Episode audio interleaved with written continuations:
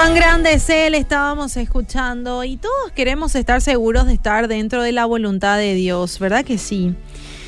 Y tenemos que tener paciencia para eso, sobre todo perseverancia. Necesitamos también estudiar y meditar la palabra de Dios, la Biblia, para llegar a conocer realmente cuál es su voluntad. En Romanos 12.2 dice, no imiten las conductas ni las costumbres de este mundo, más bien dejen que Dios los transforme en personas nuevas al cambiarles la manera de pensar. Entonces así aprenderán a conocer la voluntad de Dios para ustedes, la cual es buena, agradable y perfecta. Si simplificamos las cosas, la voluntad de Dios es que nos arrepintamos de nuestros pecados y creamos y, y confiemos en Cristo. Ese es el primer paso que debemos dar para comenzar a conocer la voluntad de Dios. Una vez que lo aceptamos, vamos a iniciar nuestra relación con Él. Una vez que recibimos a Jesús y lo invitamos a habitar en nuestro corazón, Él desea guiarnos en sus caminos y va moldeando hasta que lleguemos a conseguir nuestro propósito. Y nunca debemos olvidar de que la voluntad de Dios es que seamos agradecidos en todo y por todo. ¿Qué dice la palabra en Primera de Tesalonicenses 5:18? Dice, "Sean agradecidos en toda circunstancia, pues esta es la voluntad de Dios para ustedes, los que pertenecen a Cristo Jesús."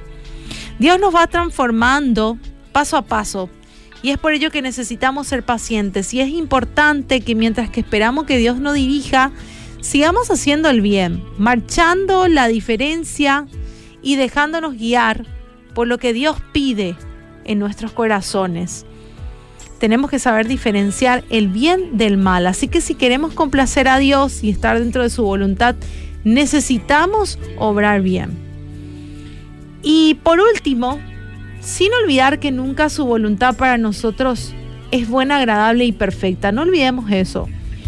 Lo que no sea así, mi querido, mi querida, no viene de Dios. Tengamos eso bien en claro.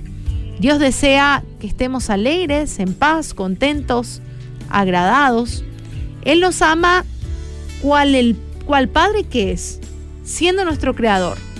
No olvidemos que sus planes para nosotros siempre son de bien, porque eso dice su palabra en Jeremías 29, 11. Pues yo sé los planes que tengo para ustedes, dice el Señor. Son planes para lo bueno y no para lo malo, para darles un futuro y una esperanza. Así que debemos de estar seguros y confiados de que Dios ya sabe los planes que tienen para nosotros. Pero también nosotros deberíamos de saber cuáles son esos planes para lo bueno que el Señor tiene para nuestras vidas. Y para eso debemos cultivar nuestra relación con Él, que sea fuerte día tras día.